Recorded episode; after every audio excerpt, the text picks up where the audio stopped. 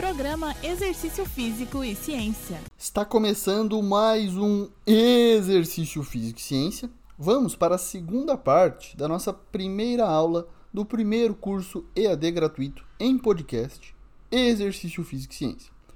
Voltamos com um conceito importante. O professor Guilherme vai nos trazer a definição de exercício físico. Bom, o mesmo estudo de Karsten, citado no início da nossa aula, definiu o exercício físico. Então, este conceito é um subconjunto, uma subcategoria de atividade física, que se caracteriza por ser realizada de maneira planejada, estruturada e repetitiva, com o objetivo de aumentar ou manter os níveis de aptidão física. O professor Marcos Narras também incluiu em seu livro que o exercício físico objetiva, além do desenvolvimento ou manutenção da aptidão física, o aprimoramento de habilidades motoras ou a reabilitação orgânico-funcional. Assim, o exercício físico é um tipo de atividade física, porém realizado de maneira repetitiva, por um planejamento, com uma estrutura. Praticamente todas as atividades esportivas e de condicionamento são consideradas exercícios físicos, pois em geral são executadas com o intuito de melhorar ou manter o condicionamento físico, sendo realizadas de forma sistemática. Então, a diferenciação de exercício físico e atividade física foi o alvo de uma publicação recente, intitulada How is Exercise Different from Physical Activity? A Concept Analysis. Nesse trabalho publicado em 2019, a pesquisadora Nancy Dasto, do Texas, introduziu o conceito de antecedentes do exercício, que são habilidade, o ambiente e a motivação. Então, o primeiro antecedente é relacionado à habilidade, pois para se exercitar, o indivíduo tem que ter a capacidade de tolerar os exercícios sem desconforto físico ou comprometimento. Em relação ao ambiente, ter um local seguro para praticar os exercícios é fundamentalmente importante, as considerações incluem, então, a acessibilidade das instalações, as oportunidades para as atividades, o clima e a segurança. E o antecedente de motivação, que significa o desejo geral ou disposição de alguém para fazer algo. Assim, o exercício requer a motivação para iniciar e aderir a um programa regular de exercícios. O exercício físico também possui atributos que são a atividade física planejada, estruturada, repetitiva e voltada para a obtenção de aptidão física e também as consequências, que podem ser positivas e negativas. As consequências positivas dos exercícios incluem melhora de saúde, diminuição do risco de muitas doenças crônicas, aumento da força muscular, aumento da flexibilidade, melhora na qualidade do sono e melhora do humor. As possíveis consequências negativas do exercício são lesões, desidratação ou possivelmente dissitmias cardíacas, e os efeitos negativos de não se exercitar.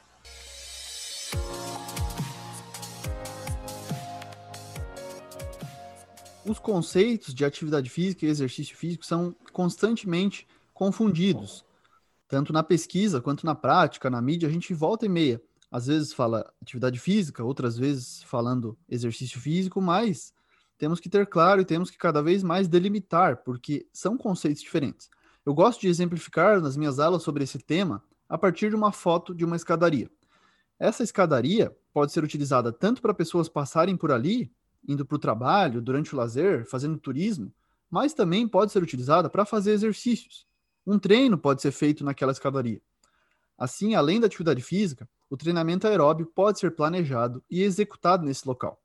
Ou mesmo o treinamento resistido, são diversos os exercícios com a resistência do próprio corpo que podem ser realizados ali, numa simples escada. O objetivo voltado à melhora da aptidão física é um aspecto fundamental dos exercícios, Sempre quando falamos em exercício, temos que ter em mente de que existe esse foco de melhora da aptidão física. Porém, o que é aptidão física?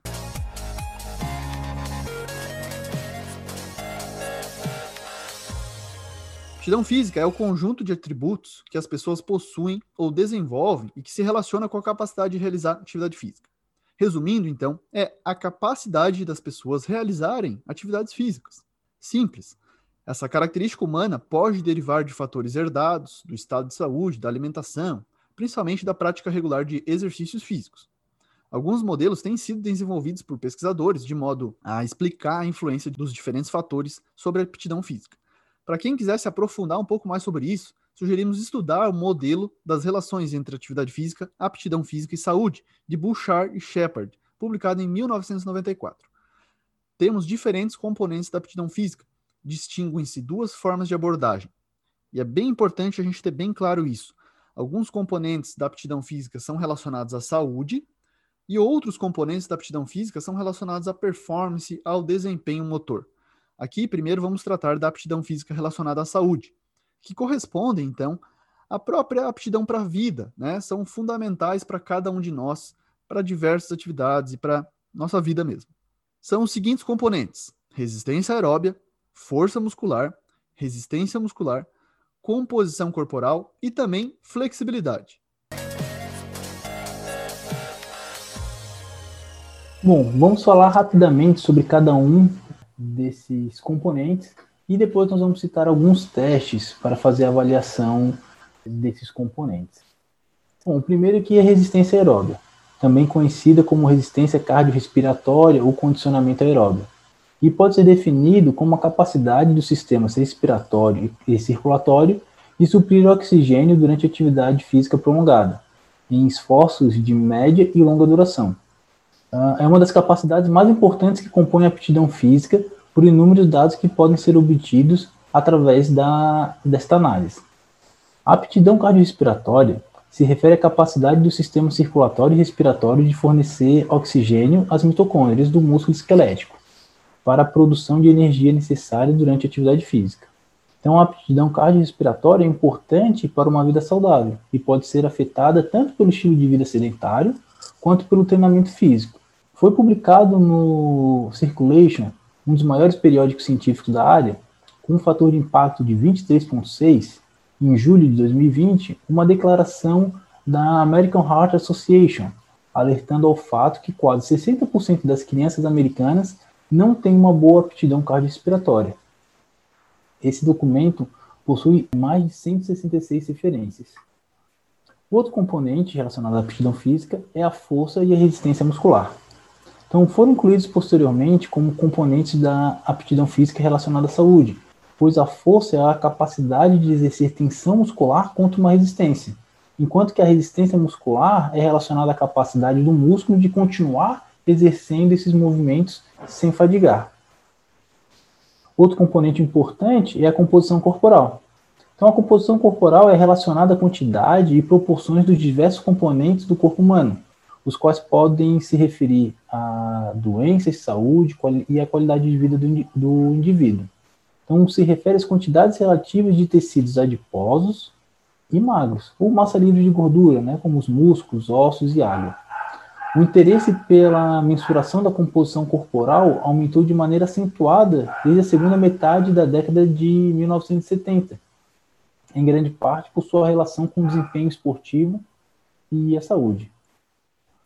Por último, vamos falar aqui da flexibilidade, que é uma capacidade física que contempla a amplitude de movimentos de simples ou de múltiplas articulações. Então, os músculos, ligamentos e tendões determinam em grande medida a quantidade de movimento possível em cada articulação. Importante ressaltar que é diferente do alongamento, o qual é uma técnica utilizada para melhorar a flexibilidade.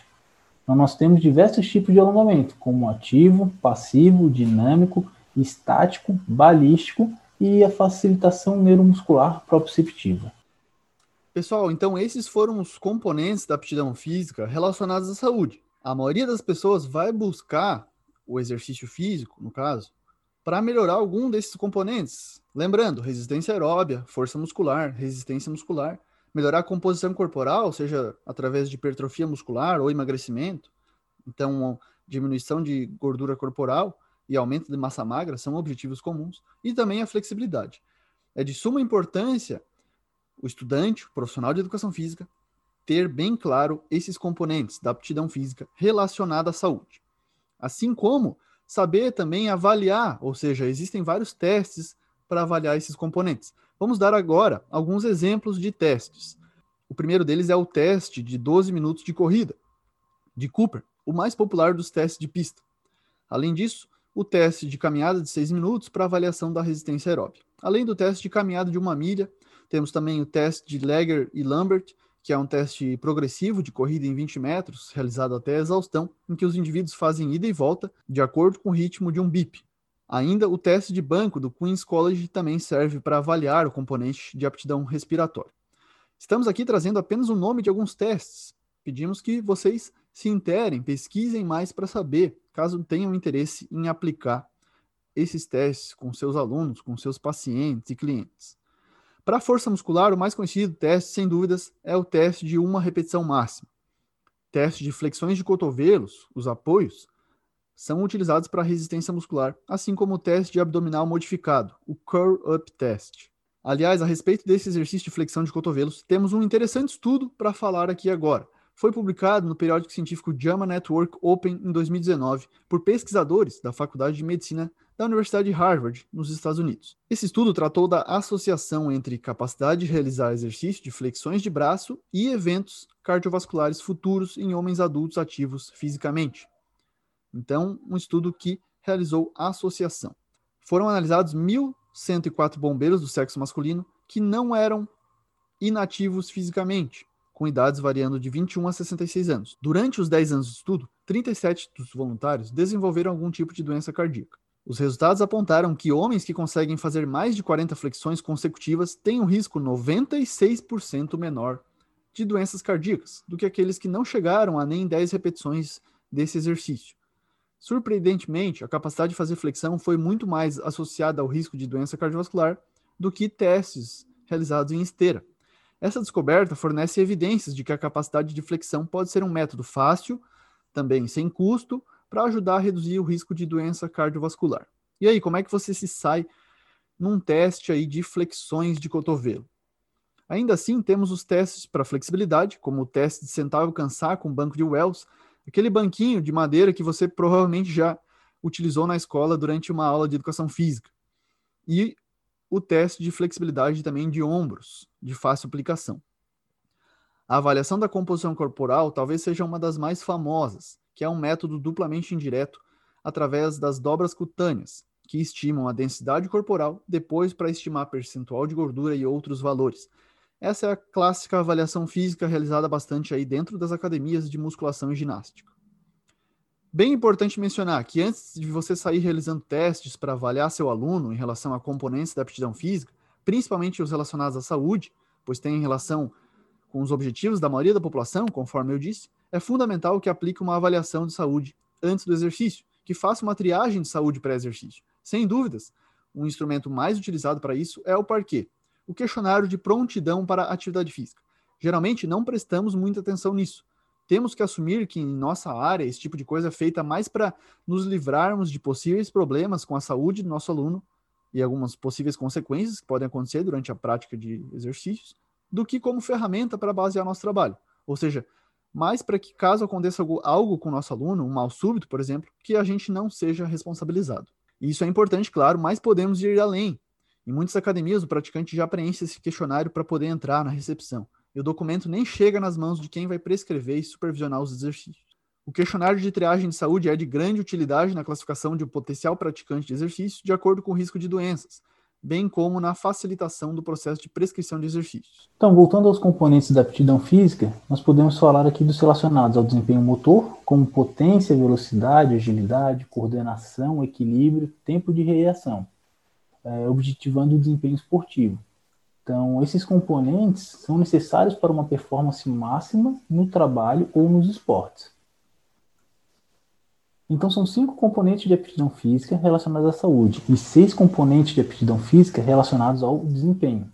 Todos esses componentes possuem uma gama de testes para avaliação, sendo interessante que um profissional de educação física os conheça e utilize como estratégia de acompanhamento dos seus alunos. Uma recente modalidade tem ganhado popularidade é o CrossFit, que é classificado como um treinamento funcional de alta intensidade, então como um High Intensity Functional Training, que é diferente do HIIT. Ou seja, o CrossFit é multimodal.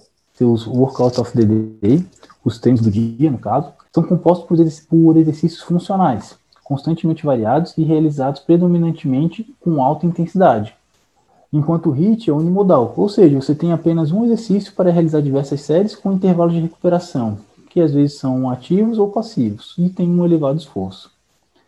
Alguns colocam acima de 90% é, do VO2 máximo. Então, o CrossFit, objetiva a melhora de 10 componentes da aptidão física, que são tanto relacionados à saúde quanto ao desempenho motor. A Sociedade Europeia de Cardiologia publicou seus guidelines em 2020, considerando pacientes com doenças cardiovasculares. Nesse documento, há uma classificação diferente dos componentes da aptidão física. Vamos também conhecer. São cinco aspectos. O primeiro, cardiorrespiratório, que contempla função cardíaca e pulmonar, a potência aeróbia máxima e o endurance submáximo, a resistência. Segundo, trata do aspecto morfológico, incluindo dados como massa corporal, composição corporal, distribuição de gordura, densidade óssea e flexibilidade. O terceiro aspecto é muscular, incluindo potência ou força explosiva, força isométrica e resistência muscular. O quarto, metabólico, que inclui dados como tolerância à glicose, metabolismo lipídico e oxidação de substrato. E o quinto é o motor, com aspectos como agilidade, equilíbrio, coordenação e velocidade do movimento.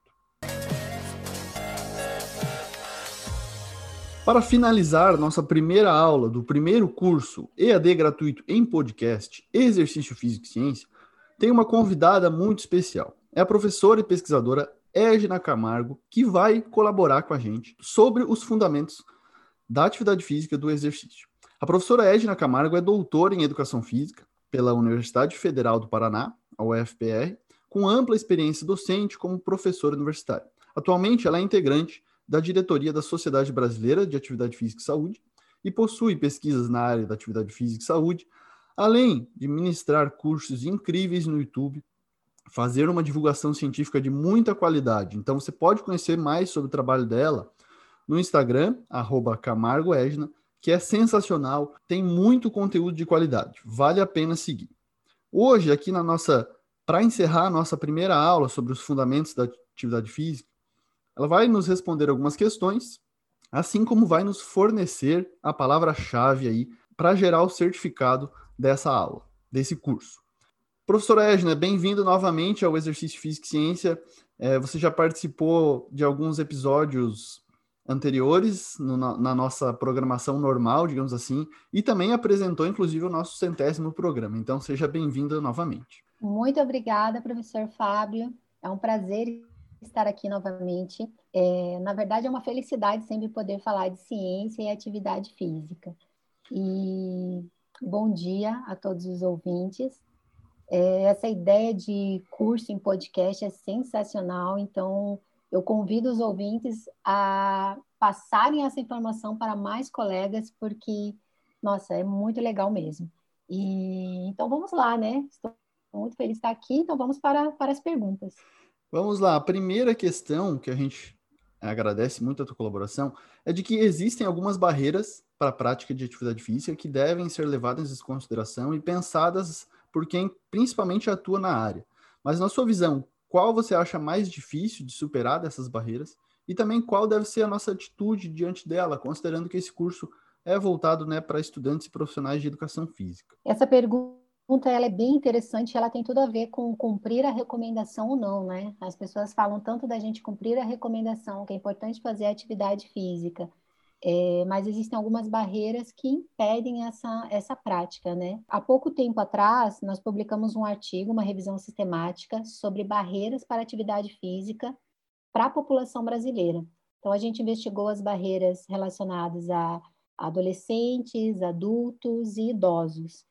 E essa pergunta vem muito é, de, de acordo com, com o que a gente investigou. Existem algumas barreiras que são mais difíceis da, da gente vencer.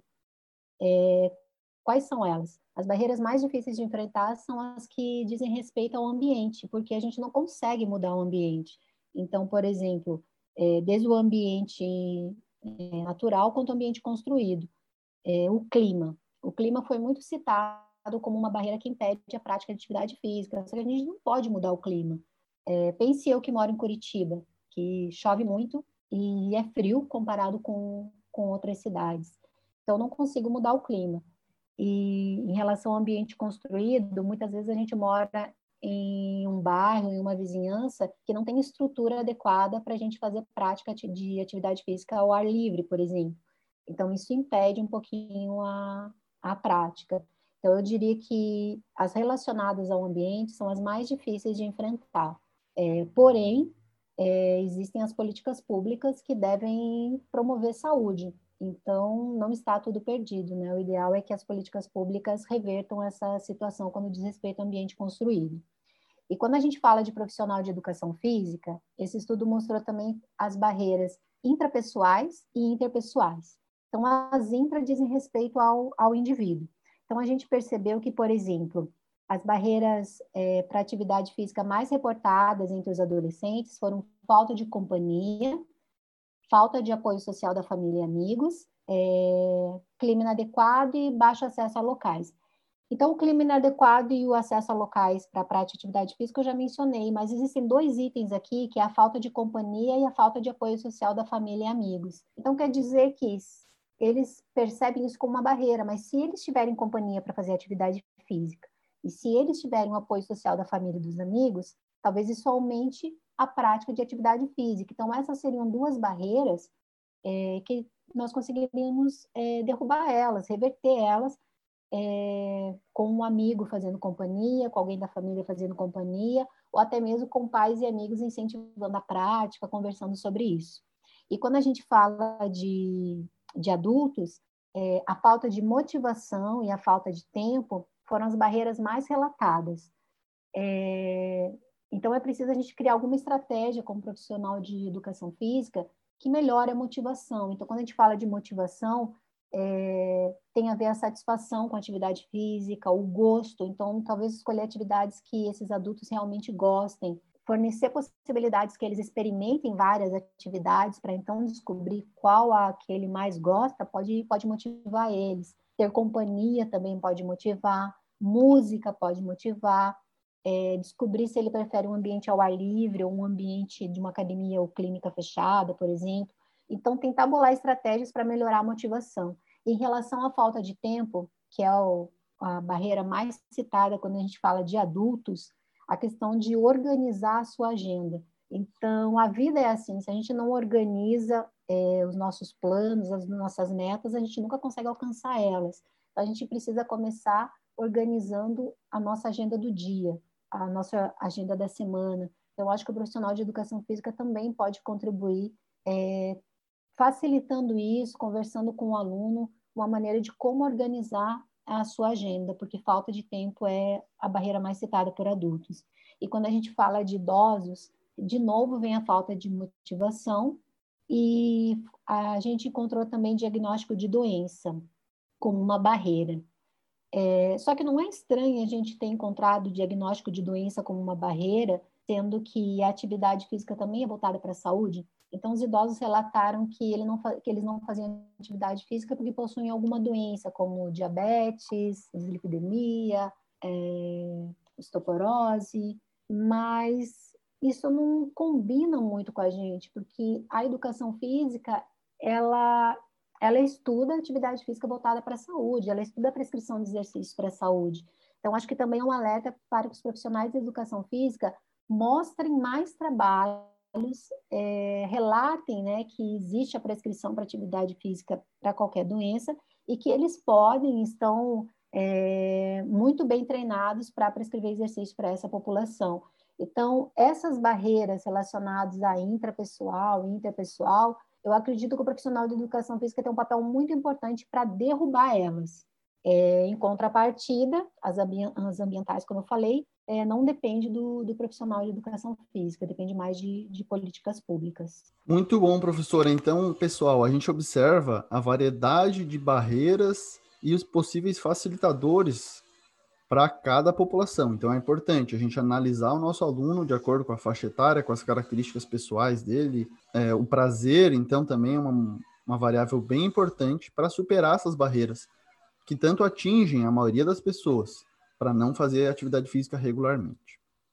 Bom, a segunda questão que acho que vai fazer também os nossos alunos pensarem é, considerando a importância reconhecida, né, sem dúvida, da prática de atividades físicas e exercícios para manter a saúde, para prevenir doenças, quais estratégias a professora considera que poderiam ser usadas como políticas de conscientização da população? Olha só, é, para responder essa pergunta, eu vou trazer um material que foi divulgado há algumas semanas atrás pela Sociedade Internacional de Atividade Física, o INSPA, que ele fala sobre oito investimentos para a atividade física. Então, que a gente deve investir nessas, nesses oito itens que eu vou mencionar para vocês, porque eles com certeza vão promover saúde e vão facilitar a conscientização da população sobre a importância de fazer atividade física e também é, incentivar a prática de atividade física. Então, esse documento fala o seguinte: ele fala que programas de saúde na escola, não só o professor de educação física na escola, né, o professor de educação física escolar, mas também toda a escola realizar programas de saúde voltado à promoção da, da saúde na escola. Porque é na escola que a gente aprende tudo, é o primeiro contato com a prática de atividade física, de conhecer atividades é, e demais. Então, programas de saúde na escola podem tornar adultos é, mais ativos fisicamente e mais saudáveis no futuro. O segundo investimento seria em transporte ativo. Então, é necessário que não só os profissionais de educação física, mas a, a família, é, políticas públicas relacionadas à segurança, é, melhorem o transporte ativo.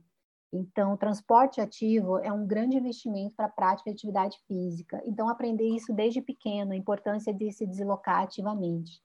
É, mas, claro, que entra um fator muito importante, que também é uma barreira citada quando a gente fala de, de prática de atividade física no lazer e prática de atividade física é, no deslocamento ativo, que é a falta de segurança.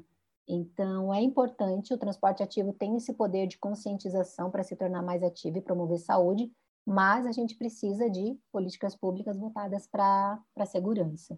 O terceiro seria um desenho urbano ativo, então, é, políticas públicas desenharem cidades mais ativas fisicamente, para que as pessoas se desloquem é, no dia a dia ativamente.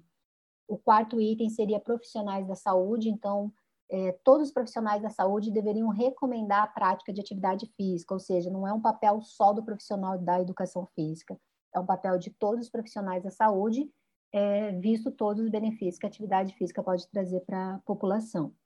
O quinto item seria campanhas de educação em saúde, então é necessário que campanhas sejam feitas é, em postos de saúde, em hospitais, campanhas na televisão, campanhas para educar as pessoas é, em relação à saúde. Nós conseguimos fazer isso, às vezes, no Instagram, né, como, como o professor Fábio mencionou, ele mesmo faz isso no, nesse podcast, muito bem feito. É, isso é isolado, né, são campanhas que nós mesmos, da educação física, jogamos na internet, então vamos ser ativos, é, colocamos, a, colocamos aulas, né, então tem vários personagens que colocam aulas, é, então seriam isolados mas não só o profissional de educação física. É importante que o governo coloque campanhas de educação em saúde, que inclui postos de saúde, que inclui o SUS, é, para promover saúde. O sexto item seria esporte e lazer para todos. Então, é importante que a população tenha acesso ao esporte e ao lazer. Isso da infância à, à vida adulta, é, à terceira idade. Então, todos deveriam ter acesso ao esporte ou ao lazer porque o esporte também pode promover saúde. Quantas pessoas tiveram o primeiro contato é, na infância ainda com esporte são super ativas hoje? Então, o esporte não volta só para atletas, ele também é o primeiro contato para a pessoa gostar de uma atividade física e ser ativa fisicamente. Então, ele também é uma possibilidade de promover saúde. O sétimo item seria um ambiente de trabalho. Então, as empresas precisam organizar ambientes é, de trabalho que promovam é, o deslocamento, a atividade física. Então, é, eu posso utilizar o transporte ativo, mas será que na minha empresa eu tenho um local seguro para deixar minha bicicleta? É, será que o local que eu trabalho ele permite que eu faça é, reuniões de outra maneira, que não seja apenas sentada, talvez caminhando? Talvez, se eu não quiser ficar sentada digitando no computador, eu poderia ficar em pé em alguma outra plataforma. Então, criar ambientes no trabalho para que as pessoas sejam mais ativas é, do que apenas sentada em comportamento sedentário. E programas comunitários. Então, é, esse programa comunitário ele vai muito perto das campanhas de educação em, em saúde, né? Que, que deve ser organizado pelo, pelas políticas públicas. Então, esses programas comunitários, eles oferecem várias abordagens para lidar com a inatividade física porque eles conseguem impactar o comportamento em vários níveis. Então, por exemplo, é, marketing social por meio de comunicação, televisão, rádio, jornais, é, folhetos, né? Então, às vezes, folhetos informativos em hospital, em supermercado, aconselhamento individual para profissionais de saúde. Então, isso pode ser tanto no, é, com financiamento público ou privado, em programas de intervenção ou projetos, né? Que podem ser privados ou públicos, relacionados ao apoio da atividade física. É, que mais? Entra também unidades básicas de saúde, é, centros comunitários, abrigos institucionais, né?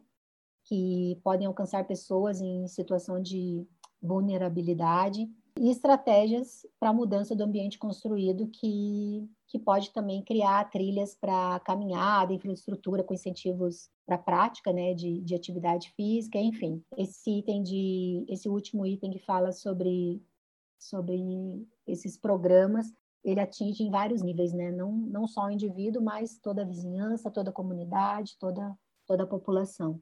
Então, eu acredito que quando a gente fala de de estratégias, as estratégias para a conscientização da população, elas vão muito além do que apenas o profissional de educação física. Eu diria que ele está na linha de frente, mas ele não é o, o principal responsável. Muito boa reflexão, professora. Então, pessoal, a gente tem esses oito investimentos que nos dão uma base teórica e uma base até para de aplicações práticas que o profissional, inclusive, pode vir a trabalhar com essas com essas diferentes áreas, esses diferentes contextos de promoção de saúde, de atividade física.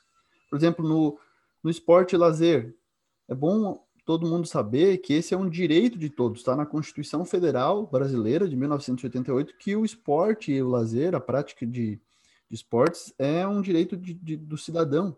E é dever do Estado fomentar essas práticas formais e não formais. Então a gente tem uma base forte para isso, a gente tem que saber aproveitar essa, essa base.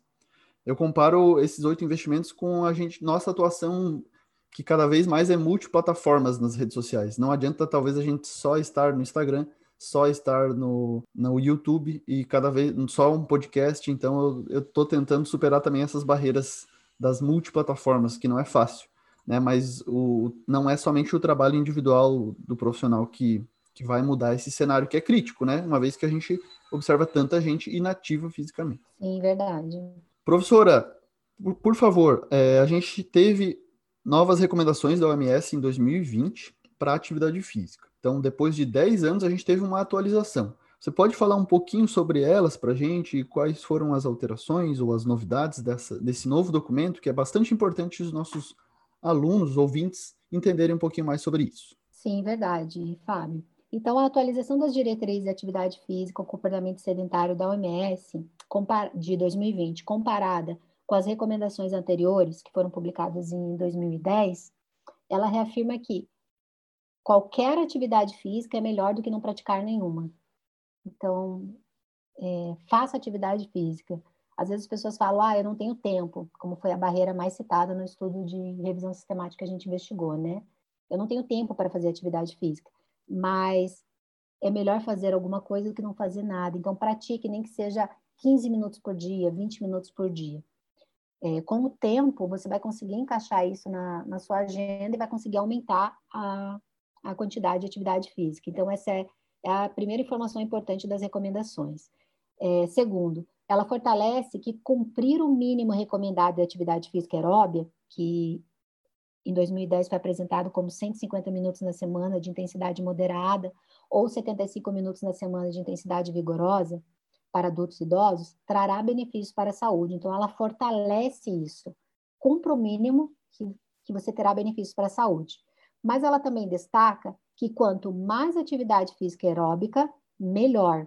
Por isso, se for confortável, aumente os minutos na semana para até 300 minutos. Então, as pessoas falaram, ah, algumas pessoas comentaram, a OMS dobrou a prática de atividade física. Na verdade, em 2010, ela já lembrava que 150 minutos era o mínimo recomendado. Só que as pessoas ficaram com aquilo, ah, eu tenho que cumprir 150 minutos. Na verdade, isso é o mínimo, né? Então, ela destacou que se você se sentir confortável, faça mais do que o mínimo. Ela também alerta sobre a redu redução do, do comportamento sedentário e a importância de substituir o tempo gasto em comportamento sedentário com atividades físicas de qualquer intensidade, incluindo atividade física leve. Então, às vezes as pessoas falam, ah, mas eu só tenho tempo para fazer caminhada, ou eu só faço caminhada. A caminhada já é muito importante. Então, ela é considerada uma atividade física leve, mas ela já traz benefícios para a saúde. Então, hoje na literatura nós temos vários é, estudos que falam da importância da atividade física leve. É, que mais? Bom, a atualização revisou as evidências para avaliar as associações entre atividade física e comportamento sedentário, incluindo crianças, adolescentes, adultos, idosos e grupos específicos, como grávidas, é, pessoas com, com doenças crônicas, que antes não era mencionada em, em 2010. Então, já foi um alerta é, mostrando que não importa qual a situação você está hoje, se você está grávida, se você é idoso, é, se você está na terceira idade, né, se você possui alguma doença crônica, faça atividade física. É, nem que seja pouco, mas faça. Então, independente da sua situação, o ideal é que você faça atividade física, porque todos somos capazes de fazer alguma atividade física, nem que seja atividade física leve. É, então, que mais? Bom, a importância é que o documento está em seis línguas, ele está divulgado na internet, né? então muitas pessoas têm acesso, e o fato de ser traduzido também para a língua portuguesa facilita para que, para que todos os profissionais, para que toda a população tenha acesso. Então, eu acredito que é um papel do profissional de educação física, além de todos os profissionais da saúde, mas como ele está na linha de frente, é, contribuir mostrando esse documento para que mais pessoas entendam que é, é, importante fazer atividade física, que qualquer atividade física é melhor do que praticar nenhuma, e que todos somos capazes é, de realizar alguma atividade física. A OMS até traz né, um novo slogan que seria cada movimento conta, nesse sentido, né, de a gente realmente explorar diversas possibilidades para aumentar os níveis de atividade física das pessoas. E esses conceitos que a professora Edna falou desse novo documento da OMS, eles a gente tratou aqui nessa nossa primeira aula do curso, né? Então, atividade física, inatividade física, comportamento sedentário, sedentarismo, são termos muito importantes que devem sempre é, estar presentes no nosso discurso, nas nossas aulas, enfim. Bom, agradecemos a participação da professora Edna Camargo. É, além disso, parabenizamos você pelo excelente trabalho que vem realizando. Você é uma profissional brilhante na área da educação física, um exemplo. Então, eu acho que a gente tem que valorizar sempre isso, porque é uma pessoa que realmente faz diferença na nossa área. Né? Tem trazido o, uma informação de muita qualidade através das redes sociais. Então, te incentivo para continuar fazendo isso cada vez mais, porque realmente está inspirando pessoas, né? Além de você ser uma ótima profissional, é né? uma pessoa, enfim, incrível. Então, agradecemos imensamente a tua participação aqui no curso. E para finalizar, a gente deixa então com a professora Edna a palavra-chave da aula de hoje, da aula número 1 um do curso online AD Exercício Físico e Ciência. Então, vocês vão incluir no formulário que a gente está disponibilizando na descrição desse podcast, de modo a confirmar a presença, para posteriormente garantir o certificado de vocês. Então, por favor, professora, informe nossos ouvintes a palavra-chave da primeira aula. Primeiro, eu quero agradecer ao professor Fábio novamente pela, por me chamar. Sempre é um prazer é, falar aqui no podcast de, de, do professor Fábio Dominski. E a palavra-chave, hum, qual será a palavra-chave? É recomendações. Então, para vocês lembrarem o quanto é importante as recomendações de atividade física, a nossa palavra-chave é recomendações. Ótimo, aí está a nossa palavra-chave. Lembrem de incluir lá no nosso formulário. Posso deixar um recadinho para os ouvintes? Com certeza, vai lá que a casa é sua. Pessoal, se passarem lá pelo Instagram, conheçam a minha página, @camargoedna. Eu espero vocês lá. Pessoal, para fechar a nossa primeira aula do curso com chave de ouro, rapidamente vamos recuperar o que trabalhamos na aula de hoje. Um breve resumo em forma de questões que te leve a refletir sobre o que trabalhamos de modo prático. Primeira questão é quais aspectos o novo conceito de atividade física apresenta. A segunda questão é se questionário para um atleta de final de semana, aquele padrão de atividade física em que a pessoa faz somente uma ou duas sessões por semana e atinge a recomendação mínima de 150 minutos. O que você falaria para um praticante dessa forma de atividade física? Apresentamos evidências nesse sentido. A terceira questão aborda quais as recomendações atuais para a prática de atividade física. As recomendações variam entre homens e mulheres, ou entre adultos, idosos e adolescentes? E a última, se você tivesse que convencer alguém a começar a se exercitar, no sentido de praticar regularmente exercícios físicos, quais seriam seus argumentos? Essa é uma questão com ampla aplicabilidade prática, pois esse é um dos nossos papéis como profissional de educação física. Bom, fechamos a nossa primeira aula do nosso curso EAD online gratuito em podcast, Exercício Físico e Ciência. Fique ligado na nossa próxima aula. Um abraço e até a próxima. Você ouviu Exercício Físico e Ciência com o professor Fábio Dominski, na Rádio Desk FM 91.9.